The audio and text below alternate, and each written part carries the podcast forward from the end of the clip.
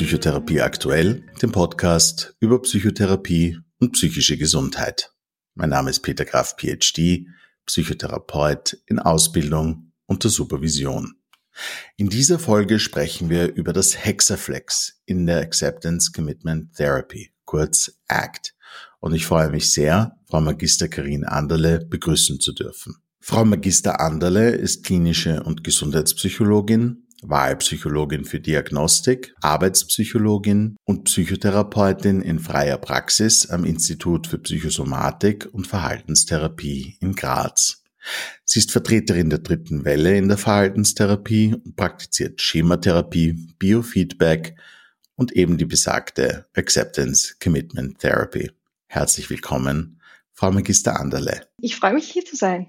Was ist ein Hexaflex? Also zum Hexaflex ist zu sagen, dass es eigentlich äh, das Modell der gesamten ACT abbildet. Ähm, bei der ACT geht es in erster Linie darum, dass wir psychische Flexibilität erlangen.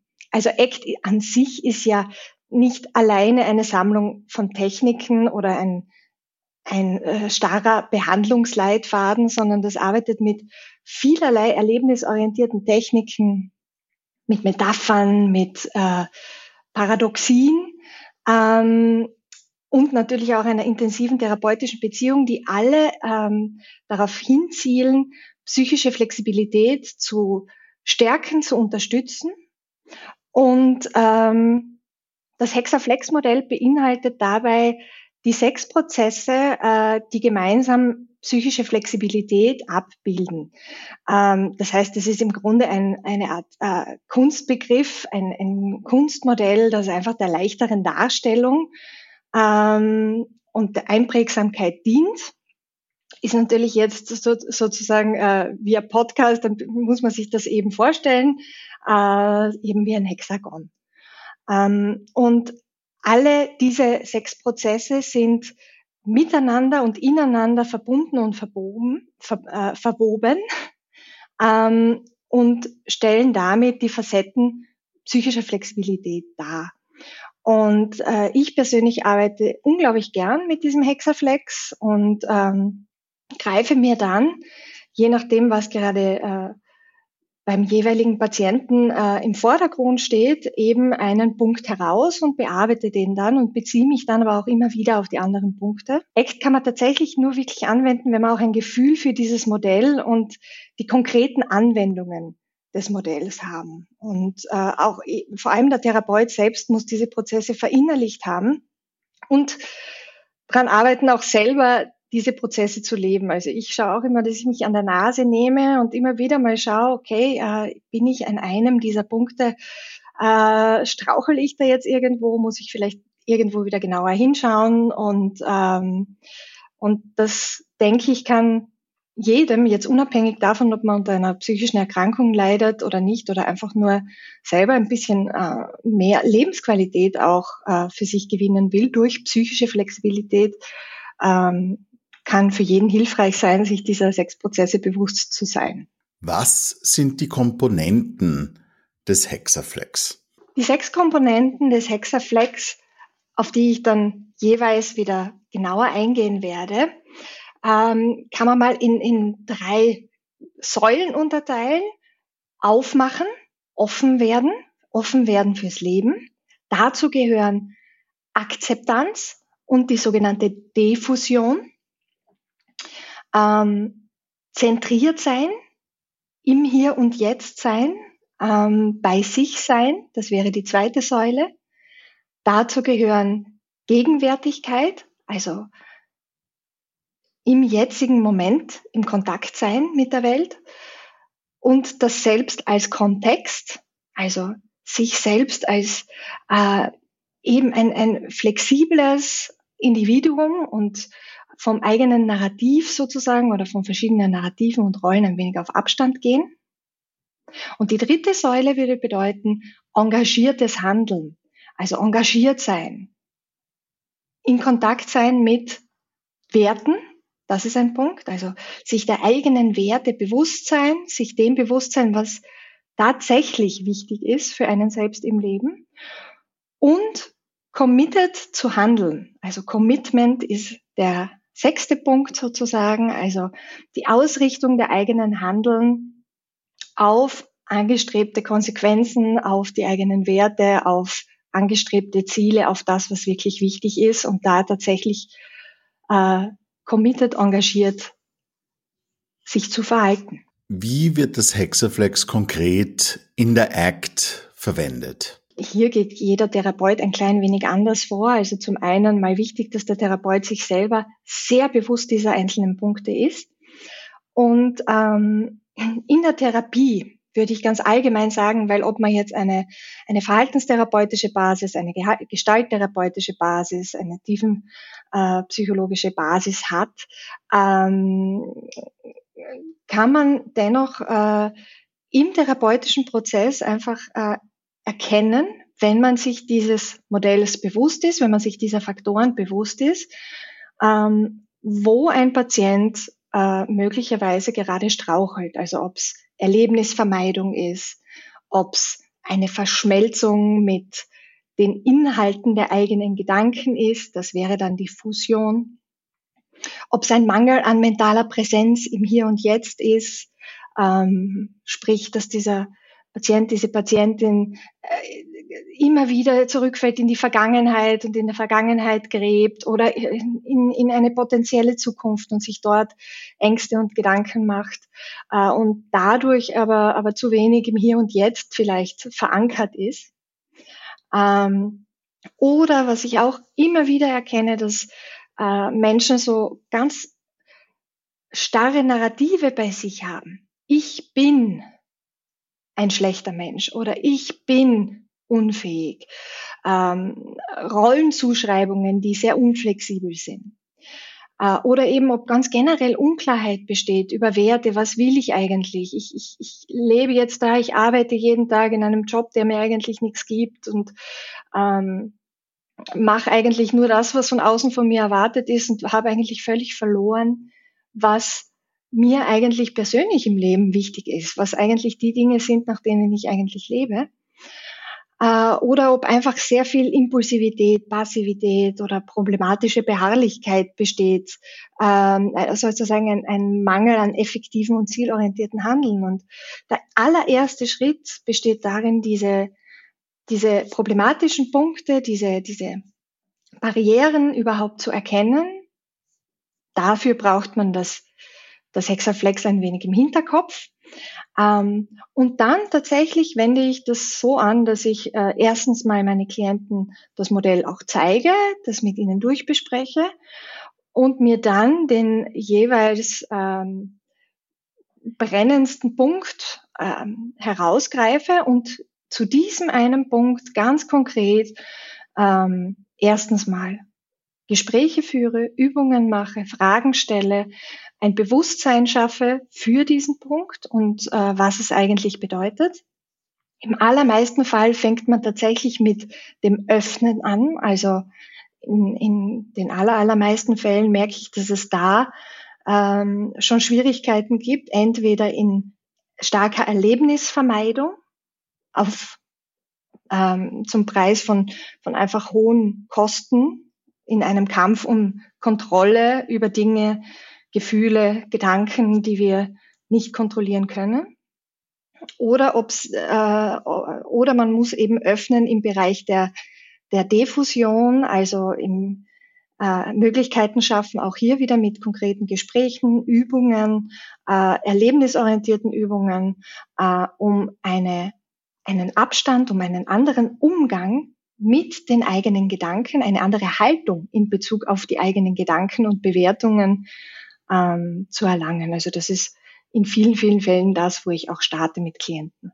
Warum ist psychische Flexibilität so essentiell für psychische Gesundheit? Ich würde nicht nur sagen, sie ist essentiell, sondern es ist eigentlich äh, das, was wir unter Resilienz, unter psychischer Gesundheit verstehen. Ähm, Im Grunde ganz egal, welche äh, psychischen Erkrankungen wir uns anschauen. Hier vielleicht eine kleine Ausnahme sind wirklich diese ähm, Erkrankungen, die, äh, die jetzt nicht von, von Verhalten oder Gedanken geprägt sind in erster Linie, äh, wie zum Beispiel eine Schizophrenie. Also da ist oft äh, einfach der Auslöser ein, ein äh, sehr biologischer, aber auch hier geht es darum, zum Beispiel, ich brauche psychische Flexibilität, um mit einer chronischen Erkrankung zumindest irgendwie umgehen zu können und trotzdem noch Lebensqualität zu haben. Das Leben setzt uns, und ähm, das ist nun mal das, was uns alle betrifft, immer wieder, völlig egal, wie viel Mühe wir uns geben, vor schwierige Situationen, schwierige Gefühle, Angst, Ekel, Ekel auch im Sinne von, ich habe überhaupt keine Lust, was zu machen. Das ist ja psychologischer Ekel auch. Ähm, Frust, Ablehnung. Alle diese Erlebnisse gehören zum Leben dazu und sehr, sehr, sehr viele Probleme, wenn nicht fast alle psychischen Probleme entstehen aus Versuchen, diese Erlebnisse, diese Gefühle, diese Gedanken irgendwo zu vermeiden, denen auszuweichen. Ähm, und auch starres Denken sozusagen, also eine starre Einstellung zu sich selbst. Ich bin so und das ist unveränderbar. Ich werde immer äh, äh, krank sein, ich werde immer depressiv sein. Das, äh, wenn das sehr, sehr stark ins Selbstbild integriert ist, dann, dann gibt es eine Art selbsterfüllende Prophezeiung. Und ähm, daher ist es eben wichtig, hier auch äh, flexibel zu reagieren. Und wenn wir auf unser eigenes Leben schauen, die Situationen, in denen wir äh, flexibel reagieren können, uns flexibel auch psychisch anpassen können an Situationen, äh, mit den Situationen können wir besser und leichter umgehen auch. Und ähm, diese psychische Flexibilität zu erhöhen, ist ähm, eben nicht nur reine Behandlung von Symptomen, die ja meistens die Folge psychischer Inflexibilität sind. Und wenn das Symptom weg ist, aber die psychische Inflexibilität bleibt, haben wir eigentlich die tiefere Ursache der Entstehung des Problems nicht behandelt. Und das sieht man dann häufig auch, äh, keine Ahnung, dann ist die eine Angst gut behandelt, dann taucht eine andere Angst wieder auf. Oder der eine Zwang ist gut behandelt, dann taucht ein anderer Zwang wieder wo auf. Ähm, und ähm, mit dem Erreichen äh, psychischer Flexibilität kann man dann tatsächlich auch nachhaltig äh, ähm, wirklich eine, eine gute Verbesserung der Lebensqualität erzielen. Nicht unter der Prämisse, keine negativen Gefühle oder Gedanken mehr zu haben, keine unangenehmen Gefühle oder Gedanken mehr zu haben, sondern äh, unter, unter dem Ziel, einen anderen Umgang mit sich selbst und der Welt zu erlangen und einen hilfreicheren Umgang mit sich selbst und der Welt zu erlangen. Wie bringen Sie Menschen Akzeptanz bei? Also zuallererst ähm, muss man mal klarstellen, was Akzeptanz bedeutet, weil äh, bei ganz, ganz vielen Menschen kommt im ersten Moment ein großer innerer Widerstand, um Gottes Willen, ich will aber gewisse Dinge einfach nicht akzeptieren. Und ähm, Akzeptanz ist auf keinen Fall zu verstehen, dass äh, wir uns äh, mit, mit Dingen äh, abfinden, die äh, schlichtweg nicht okay sind im Sinne von, dass wir schlecht behandelt werden, dass wir uns nicht wehren dürfen. Überhaupt nicht. Mit Akzeptanz im Sinne der ACT ist eine urteilsfreie Wahrnehmung der Dinge, so wie sie sind, gemeint. Das heißt, Ziel im, beim Thema Akzeptanz ist, eine Bereitschaft herzustellen, inneres Erleben, also Gedanken, Erinnerungen, Gefühle, Körperempfindungen anzunehmen, ohne, sage ich jetzt mal, zwingend automatisiert darauf zu reagieren, sie unter Kontrolle zu bringen, sie zu vermeiden. Akzeptanz heißt, äh, die inneren Effekte von gewissen Bedingungen, von gewissen Situationen anzunehmen ähm, und mit diesen Emotionen, Gedanken, Wahrnehmungen ähm, für ein wertvolles Leben engagiert zu handeln. Akzeptanz bedeutet aber auf keinen Fall Resignation. Also da geht es jetzt nicht darum, dass wir Probleme künstlich aufrechterhalten und auch nicht darum, unerwünschte Situationen als unveränderlich wahrzunehmen. Also das geht nicht darum, dass wir in Passivität verfallen, sondern es geht eigentlich genau ums Gegenteil, dass wir die Bereitschaft haben, ähm, Gedanken und Gefühle, auch wenn sie schwierig sind, voll und ganz zu erfahren und dadurch so zu handeln, dass sich unser Leben gut entwickeln kann. Und ähm, das Problem ist halt häufig, dass, äh, dass eben auch hier wieder das Leben uns eine, eine Vielzahl von Herausforderungen äh, bringt, die, die eben zu unangenehmen inneren Erlebnissen führen. Und der erste Schritt ist, dass man sich mal selber fragt, ähm, bei welchen Dingen, die ich tue oder die ich getan habe, um meine Probleme zu überwinden, handelt es sich eigentlich um Bemühungen, unangenehme Gefühle oder Gedanken zu vermeiden oder in den Griff zu bekommen. Und welche Folgen für mein Leben haben diese Bemühungen um Kontrolle? Und ähm, hier kann man sich dann auch äh, die Frage stellen, zum Beispiel die Vermeidung welcher Gedanken und Vorstellungen wirkt sich denn besonders negativ auf mein Leben aus? Was, welche Gedanken, welche Vorstellungen hindern mich vielleicht daran, Dinge zu tun, die ich eigentlich sonst gerne tun würde? Die Vermeidung welcher Gefühle wirkt sich besonders negativ auf mein Leben aus? Mache ich vielleicht gewisse Dinge nicht, weil Angst da ist, weil Frust da ist, weil äh, äh, weil, weil ich, weil vielleicht eben Angst vor Ablehnung oder Angst vor Fehlschlägen da ist. Und welche Vermeidung körperlicher Empfindungen wirkt sich besonders negativ auf mein Leben aus? Vermeide ich zum Beispiel gewisse Situationen, weil ich nicht möchte, äh, dass ich, dass, dass ich spüre, wie mein Herz rast, weil ich nicht möchte, dass, dass ich mit einer Übelkeit dahin gehe, mit einer leichten.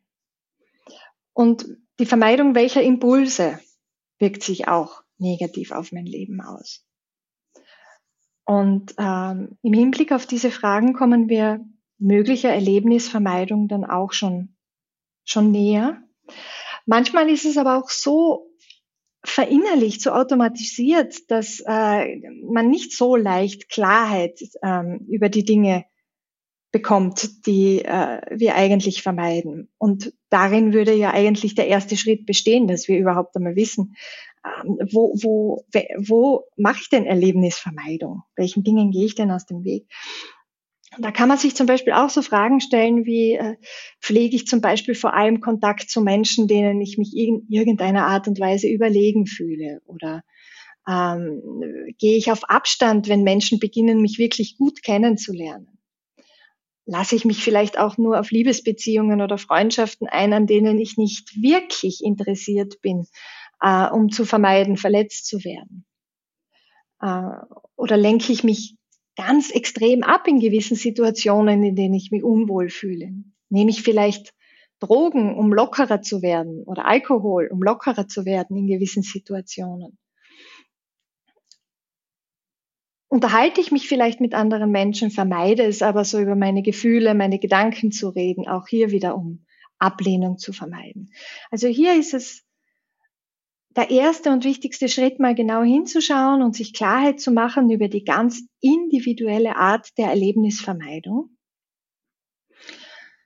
Und sich bewusst zu machen, wie viel Energie und wie viel Aufmerksamkeit in das hineinfließt, schwierige Gefühle, Gedanken, Empfindungen zu vermeiden. Und dass dann zu wenig Energie übrig bleibt für das, was eigentlich wirklich wichtig ist. Also es ist so, als hätte man einen wunderschönen Garten, den man hegt, den man pflegt. Und plötzlich bemerkt man, dass dort äh, an der einen oder anderen Stelle sich Unkraut breit macht äh, und, und Pflanzen, die man vielleicht nicht besonders mag. Und ähm, man versucht, dieses Unkraut zu bekämpfen, indem man es mit Mitteln besprüht, indem man es ausreißt, indem man herumgräbt. Und Das Unkraut breitet sich aber trotz aller Bemühungen immer weiter aus und durchs Besprühen, durchs, durchs Ausreißen scheint es sogar sich noch mehr zu verbreiten. Und während man alle Kraft darauf verwendet, dieses Unkraut loszuwerden, vernachlässigt man aber den Rest des Gartens. Die Rosensträucher, die, die Obstbäume, den Gemüsegarten und die Dinge, die man eigentlich ursprünglich hegen und pflegen wollte, verwildern oder gehen sogar ein. Und das ist ein Beispiel für diesen Kampf um Kontrolle. Und was kann man jetzt tun? Zum einen einmal diese Situationen, die mit, mit schwierigen Gefühlen verbunden sind, eben nicht als, Strafe betrachten, sondern tatsächlich schwierige Situationen, Situationen, die uns Überwindung kosten, ähm, als, als Spielplatz, als Möglichkeit sehen, Akzeptanz und Bereitschaft zu üben. Und in diesen Situationen äh, auch einen Moment innehalten und sich wirklich bewusst zu machen, okay, wie kann ich mich dieser Situation jetzt stellen? Das Monster, sage ich dann immer, auch mitnehmen. Und was will mein Kopf gleichzeitig? Will mein Kopf mir jetzt sagen, oh, geh dem lieber aus dem Weg, mach das lieber nicht? Äh, und dann können wir eben eine Entscheidung treffen. Und wichtig ist, Bereitschaft ist nicht ein Gefühl. Bereitschaft heißt jetzt nicht, ich muss mich bereit fühlen, ich muss motiviert sein. Weil das sind wir bei herausfordernden Situationen ja nie. Da fühlen wir uns nicht bereit. Bereitschaft ist eine Entscheidung, nämlich eine Entscheidung, genau die Emotionen und Gefühle zu haben, die wir eigentlich nicht haben wollen, die aber notwendig sind, dass wir Dinge tun, die für unser Fortkommen, für unsere persönliche Entwicklung wichtig sind. Also hier auch, da gibt es verschiedenste Übungen, dann Ausflüge aus der Komfortzone, Metaphern und alle möglichen anderen äh, Übungen, die man auch anwenden kann. Auch hilfreiche Sprache. Ähm, aus einem Aber ein Und machen zum Beispiel. Also ich würde gerne auf das Date gehen hm, mit einem Menschen, der mich interessiert, aber ich habe Angst, wenn ich mich dort wirklich authentisch zeige, abgelehnt zu werden. Dann wäre die Folge, dann wäre es aber wie so eine Mauer, dass man sich vielleicht unauthentisch zeigt, vielleicht das Date sogar absagt. Wenn man jetzt aber ein Und daraus macht, also ich gehe auf ein Date und zeige mich authentisch mit der Angst und habe dabei die Angst, äh, abgelehnt zu werden, dann nimmt man sozusagen dieses Risiko, diese Sorge, diesen Gedanken mit und kann vielleicht auf diese Art und Weise, äh, wenn jetzt der Wert Authentizität wäre, wenn jetzt der Wunsch wäre, tatsächlich einen Partner zu finden, der einen äh, auch so kennenlernt, wie man ist, dann kann man das einen Schritt weit leben und das lässt sich auf ganz viele Situationen anwenden. Wie bringen Sie Menschen bei mehr im Hier und Jetzt zu sein?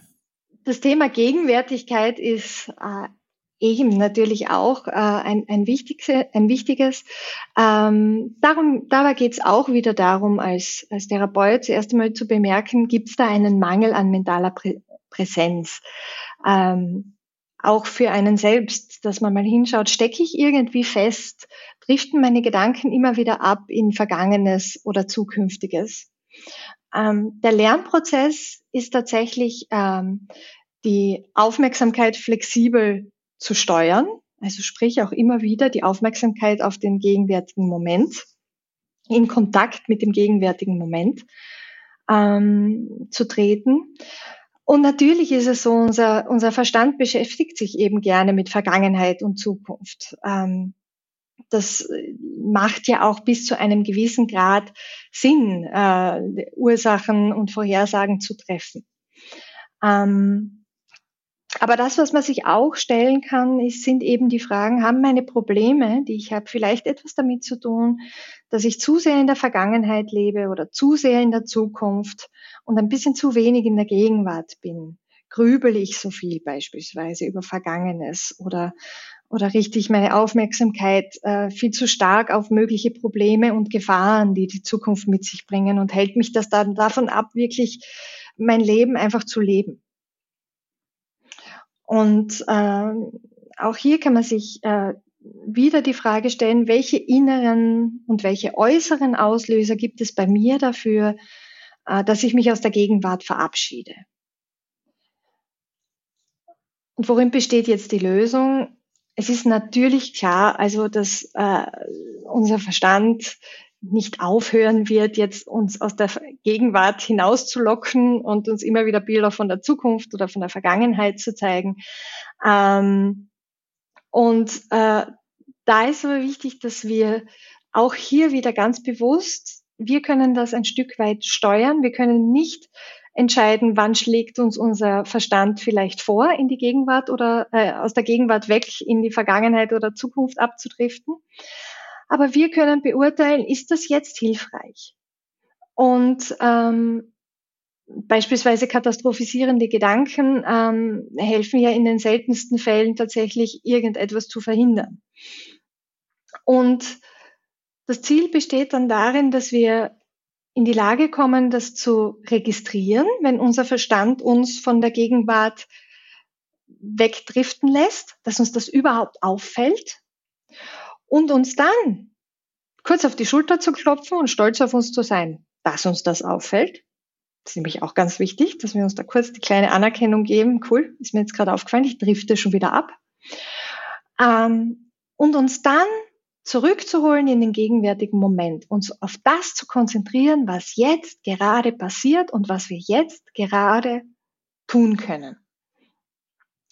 Ähm, und das ist auch wieder eine kontinuierliche Übung. Also das ist jetzt nicht etwas, das man plötzlich kann und dann muss man nie wieder drauf schauen, sondern das ist im Grunde auch eine, eine kleine Lebensaufgabe, immer wieder mal ähm, sich die Frage zu stellen, wo bin ich denn jetzt gerade? Also die Sinne zu schärfen, den Sinn zu schärfen dafür, dass man überhaupt abdriftet. Und dann eben ganz bewusst die, die, die Aufmerksamkeit wieder in die Gegenwart zu lenken. Und auch hier ist es wieder hilfreich, äh, die Sprache entsprechend zu verändern, dass wir eben Erinnerungen und Vorhersagen tatsächlich auch als solche bezeichnen.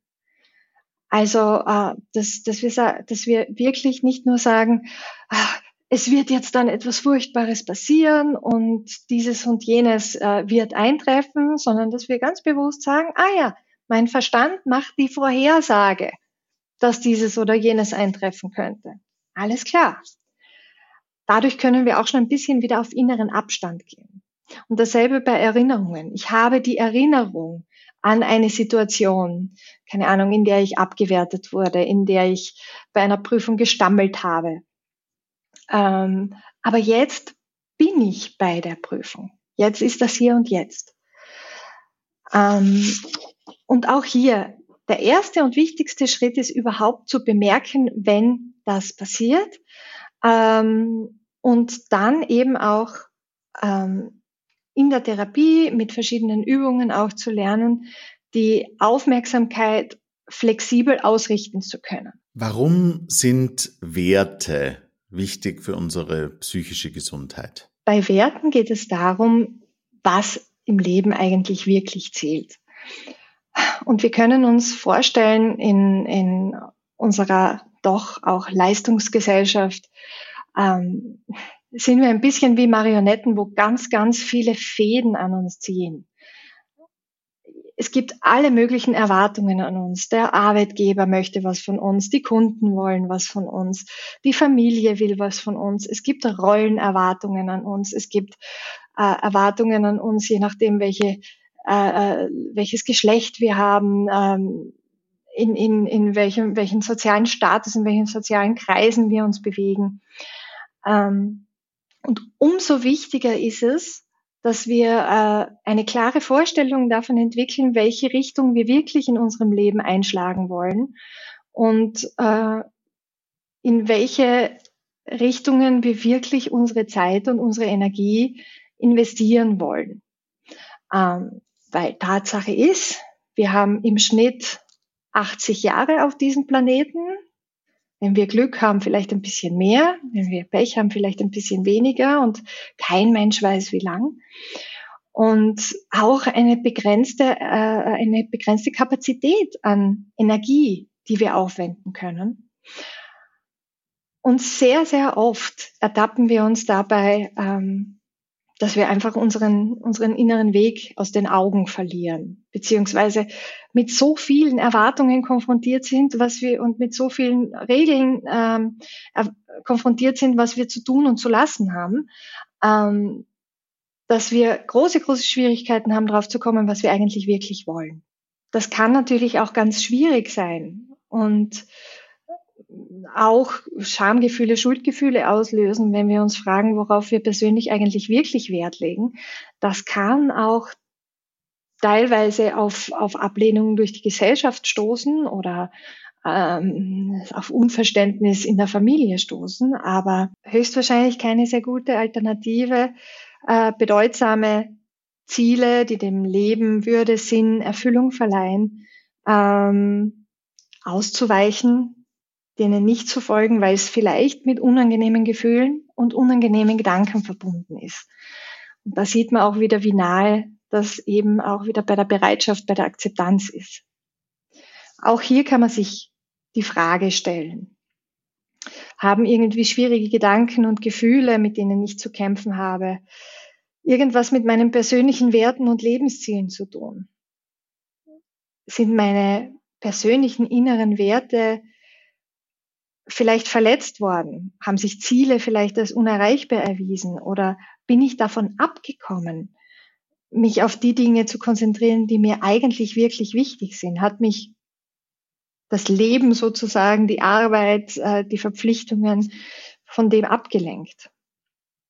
Bin ich überhaupt in Kontakt damit, worauf ich Wert lege? Weiß ich überhaupt, in welche Richtung ich gehen möchte? Was geschieht in meinem Inneren, wenn ich mich frage, was mir wichtig ist und worauf ich Wert lege? Was versteht man in der ACT unter Diffusion? Wir besitzen als Menschen ähm, einen kontinuierlichen Strom an Gedanken, kann man jetzt mal sagen. Also es ist, wir haben eine Art Gedankenmaschine in unserem Kopf, einen inneren Monolog, mit dem alle Erfahrungen, alles, was wir tun, alles, was wir fühlen, alles, was wir denken, wo da überall gleich ein Label drauf geklebt wird. Das wird alles beschrieben, beurteilt, bewertet.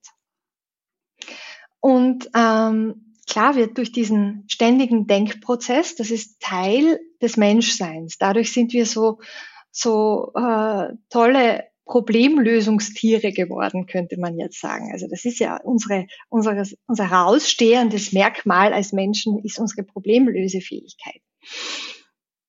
Und ungeachtet davon, dass eben äh, dieser, dieser innere Monolog äh, sehr, sehr viel Hilfreiches ähm, zustande bringt, äh, kann er leider eben auch quälend sein, kann genau diese Fähigkeit äh, Dinge auf sprachlicher Basis, Dinge aufgrund von inneren Konzepten, gedanklichen Konzepten miteinander in Verbindung zu bringen, zu verknüpfen, Schlüsse daraus zu ziehen. Genau aus dem heraus äh, können sich aber eben auch sehr quälende und kritische äh, Gedanken entwickeln. Der innere Kritiker beispielsweise, der innere Angstmacher ähm, oder sogar der innere Diktator also innere Stimmen, die dann unser Leben oder andere Menschen hart verurteilt und äh, beziehungsweise Katastrophen voraussagt. Ähm, und ganz, ganz vielen von uns geht es dann so, dass wir der Stimme dieses dieser, dieser Bewertungsmaschine, dieses Kritikers, dieses Angstmachers, dieses inneren Diktators, wie man ihn auch nennen will, das ist dann auch ein Teil der Lösung, einen Namen zu finden dafür, vielleicht sogar eine Vorstellung, ähm, dass wir diesen Worten glauben, dass wir, dass, weil die ja so nah sind, weil die ja so eindringlich sind, weil die ja sich auf alles beziehen, was wir wissen, auf alle unsere Erfahrungen und weil die ja aus, Inner aus unserem Inneren kommen, glauben wir eben diesen, diesen Worten sozusagen und äh, wenn da jetzt zum Beispiel die Bewertung ist, ich bin ein Versager oder das wird fürchterlich ausgehen oder auch so eine Geschichte über uns selbst, weil ich als Kind so viel Schlimmes erlebt habe, ist mein Leben verpfuscht.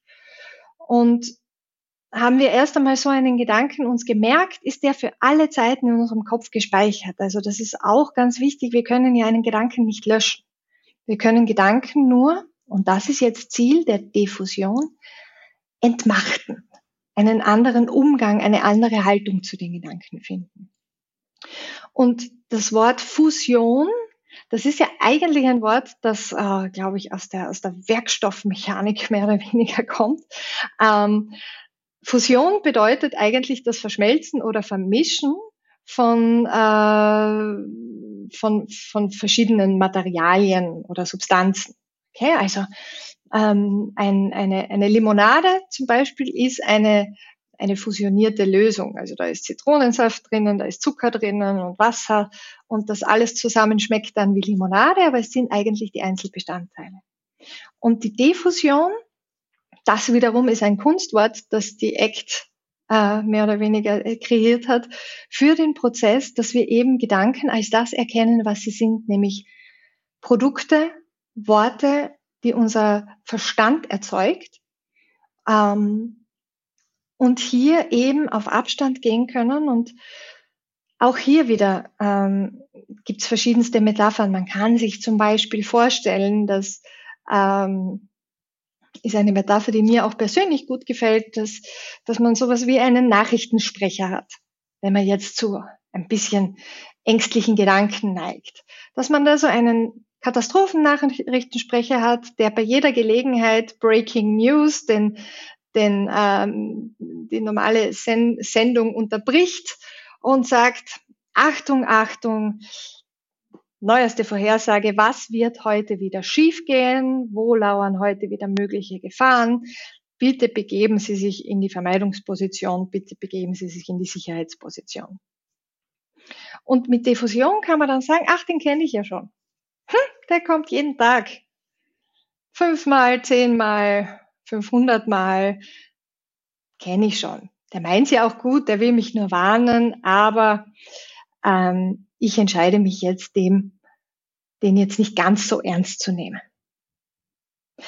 Die Frage, die man, die man sich stellen kann, ist eben, welche Gedanken, welche Bewertungen, welche Regeln, welche Vorhersagen, welche Geschichten und so weiter und so fort spielen Ihrer Meinung nach eine Rolle für Ihre Probleme beziehungsweise auch für den Umgang mit Ihren Problemen. Welche Gedanken unterwerfe ich mich, indem ich genau das tue, was die Gedanken mir nahelegen? Okay, also wenn beispielsweise ein Angstgedanke kommt, der sagt, huch, da könnte was schiefgehen, Achtung, Achtung, nicht machen. Ähm, welchen Gedanken unterwerfe ich mich dann, indem ich das dann tatsächlich nicht mache, zum Beispiel? Und, und das ist auch wichtig, welche Gedanken bekämpfe ich denn? Weil das ist ja auch was, was wir oft tun. Und auf welche Art und Weise bekämpfe ich Gedanken? Weil auch das ist es wieder, dass wir häufig mit Gedanken dann in einen Dialog treten. Ne? Also ich bin ein Versager, aber aber nein, das stimmt doch gar nicht, das ist doch gemein, schau mal, das ist mir gelungen. Und der Kritiker sagt dann aber, ja, aber das ist doch nichts wert. Und was soll denn das? Das ist tatsächlich teilweise diese Fusion sogar noch verstärkt, wenn wir uns zu sehr auf Argumente einlassen, mit unseren Gedanken. Und dass es bis zu einem gewissen Grad dann hilfreich sein kann, das bleiben zu lassen. Es hilft natürlich schon, sich positive Argumente für sich selber bewusst zu sein, aber man kann eben diese automatisierten Gedanken nicht wegargumentieren. Man kann sich aber ganz bewusst entscheiden, höre ich ihnen zu, nehme ich sie ernst, lebe ich danach oder sehe ich sie als das, was sie sind, nämlich irgendwann mal erlernte, automatisch ablaufende, wie ein Radio, wie eine aufgezeichnete Sendung, wie ein Papagei, der Worte plappert, die er irgendwann gelernt hat. Automatisch ablaufende Ströme von Worten, von Gedanken, die ich nicht immer ernst nehmen muss und wo ich mich entscheiden kann, je nachdem, ob sie sich als hilfreich oder als nicht hilfreich erweisen, ob ich auf sie höre oder nicht. Und bei Gedanken tatsächlich, auch wenn vielleicht ein, belastender Gedanke sogar wahr sein sollte. Die eigentliche Frage, die wir uns bei Gedanken immer nur stellen müssen, und das ist nur eine, ist, ist dieser Gedanke jetzt für mich hilfreich? Und wenn die Antwort Nein ist, dann können wir diesen Gedanken tatsächlich zur Seite stellen. Und das tun wir im Grunde die ganze Zeit. Was bedeutet es, das Selbst als Kontext wahrzunehmen? Unser Verstand erschafft sich eine Vorstellung davon, wer oder was wir sind. Und beim Selbst als Kontext geht es genau darum, dass wir uns die Frage stellen, wer bin ich? Wie wir jetzt gerade über den Verstand eh schon gehört haben, erzählt uns der die ganze Zeit Geschichten. Und der erzählt uns eben auch Geschichten über uns selbst. Der entwickelt sozusagen ein Narrativ zu dem, wer wir sind. Ähm, und das, worum es eben beim, beim Selbst als Kontext geht, ist, ähm, dass wir in Kontakt, in Kontakt kommen mit anderen Ebenen unseres Selbst als denen, die uns unser Verstand vorgibt. Äh, und das kann unglaublich befreiend sein. Man kann sich hier das ein bisschen so, so vorstellen wie, wie ein Schachbrett. Ähm, es, ist, es ist ein Schachbrett da, es gibt schwarze Figuren, es gibt weiße Figuren und äh, ständig kommen neue dazu. Ähm, manchmal sind die, die, die, die dunklen, die schwarzen, die, die vielleicht negativen Figuren in der Überzahl, manchmal die weißen. Und wir sind aber nicht die einzelnen Schachfiguren. Wir sind auch nicht die Anzahl der Schachfiguren auf diesem Spielbrett. Unser Ich, unser Selbst können wir eigentlich mehr vergleichen mit dem Schachbrett selbst, wo sich einfach ganz, ganz viele Eigenschaften, Narrative, abspielen. Und je nach Situation sind die anders. Und die Fragen, die man sich für sich selbst stellen kann, ist, welche negativen, welche einseitigen Bewertungen über mich selbst schwirren denn in meinem Kopf herum? Wie glaube ich denn zu sein, was mich eigentlich vielleicht bremst? Inwiefern hindern mich bestimmte Aspekte meines Selbstbildes daran, meiner Überzeugung davon, wie ich bin, daran, andere Wege im Umgang mit meinem Problem, mit, mit anderen Menschen einzuschlagen. Und da ist der Weg zur Lösung im Grunde einmal das Erste, dass man sich dessen bewusst macht. Da ist teilweise auch biografische Arbeit äh, wichtig, einfach auch zu schauen, was, welche Narrative habe ich vielleicht über mich von, von Eltern, von Lehrern, von äh, Kollegen, von Mitschülern, von, von Freunden übernommen? Was wurde mir denn über mich erzählt? Äh? Du bist faul oder äh, du, du bist komisch oder mit dir stimmt was nicht. Ähm, und haben wir die vielleicht für uns einfach relativ unhinterfragt einfach übernommen und integriert. Und das sind ja wie Fesseln. So problematisches Selbstbild ist ja wie eine Fessel, die uns dann immer daran hindert, ja, aber ich kann das nicht tun, weil ich bin ja so und so. Und die Lösung würde jetzt darin bestehen, zum einen, dass wir uns mal klar machen, dass diese Fesseln ja nicht real sind. Dass das Geschichten sind, dass das Narrative sind, Produkte unseres Verstandes, die eben auch wieder unser, unsere Gedankenmaschine übernommen hat, entweder von außen oder die wir selber irgendwann entwickelt haben, dieses Narrativ. Ähm, und das sind ja zwei verschiedene Dinge, ob es tatsächlich so wäre oder ob mein Verstand mir das sagt. Und der Verstand liebt Labels und Schubladen. Eine Übung, die wir hier, die man hier machen kann, dass Sie mal zwei Post-its nehmen und auf den einen Post-it schreiben Sie eine in Ihrer Meinung nach positive Eigenschaft. Okay? Also, aber mit Eigenschaft meine ich so, so Eigenschaften wie liebenswert oder ähm, sympathisch, irgend sowas. Und auf das andere Post-it schreiben Sie eine Ihrer Meinung nach weniger positive Eigenschaft oder negative Eigenschaft.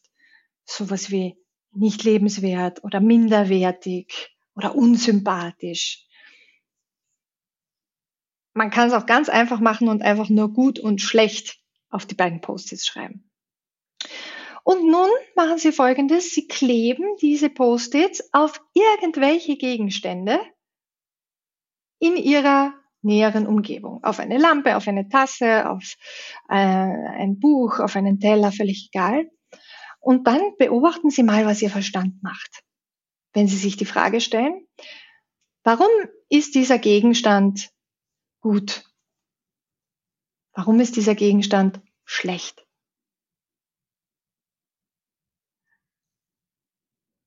Und wenn Ihr Verstand seine Arbeit macht, dann wird Folgendes passieren, der wird Ihnen Gründe liefern. Je nachdem, wie kreativ Sie sind, mehr oder weniger. Der wird Ihnen Gründe bringen, wie die Lampe ist gut, weil die hat so einen hübschen Lampenschirm und ähm, die leuchtet so schön und die funktioniert schon seit 20 Jahren und so weiter und so fort. Oder der Teller ist schlecht, weil der hat doch wirklich ein komisches Muster und eigentlich ist er schon relativ alt und irgendwie ist er altmodisch und so weiter und so fort. Und was Sie als nächstes machen, ist, Sie vertauschen mal die beiden Post-its. Und schauen nun, was Ihr Verstand macht. Und auch hier wird er Ihnen Gründe bringen. Und Sie können diese Übung frisch fröhlich weitermachen mit jedem Gegenstand, mit jeder Topfpflanze, mit allem, was Ihnen einfällt in Ihrer Umgebung und können dabei beobachten, wie Alleine dadurch, dass wir da jetzt ein Label draufkleben, Ihr Verstand automatisch für alles irgendwelche Begründungen, irgendwelche Ideen findet, warum dieses Narrativ wohl stimmt. Und so funktioniert das auch bei uns. Und wenn wir mal uns selber in eine Schublade gesteckt haben, dann findet unser Verstand natürlich auch bei uns alle möglichen Gründe, warum er immer wieder unser Narrativ bestätigt sieht. Und ein erster Schritt ist, sich dessen bewusst zu machen. Eine andere Möglichkeit ist, dass wir uns bewusst machen können, dass wir zwar auch ein Selbstbild haben, wir aber nicht unbedingt dieses Selbstbild sind. Wir sind viel mehr als das, was wir glauben zu sein, was wir uns erzählen, was wir sind. Ähm, wir sind viel, viel flexibler, viel, viel individueller und unser Verstand macht sich da unglaublich einfach. Und wir können unsere Gedanken, unsere Gefühle mal beobachten und das Beobachtete kommt und geht. Manches, manche Gedanken kommen und gehen, aber der, der beobachtet, der bleibt. Und diese Haltung des Beobachter-Ichs, die kann auch sehr, sehr hilfreich sein, um sozusagen ein bisschen inneren Abstand auch zum eigenen Narrativ zu finden. In der Therapie machen wir uns dann natürlich noch der, der Herkunft dieser Narrative bewusst. Wir machen uns bewusst, welche Rollen sind da, in welcher Rolle agiere ich wie. Äh, man kann ja dann eben äh, das alles kombinieren auch mit äh, verschiedenen Ich-Zuständen, die ja alle eigentlich nur Facetten eines großen Ganzen sind. Ähm, und Ziel, übergeordnetes Ziel ist, dass wir uns innerlich ein bisschen lösen von blockierenden Einstellungen zu uns selbst, von blockierenden Bewertungen über uns selbst, von einem einseitigen, pauschalen Selbstbild, sich nicht davon abhalten zu lassen, Dinge zu tun, äh, die vielleicht gar nicht in dieses Selbstbild passen, die uns aber wichtig wären.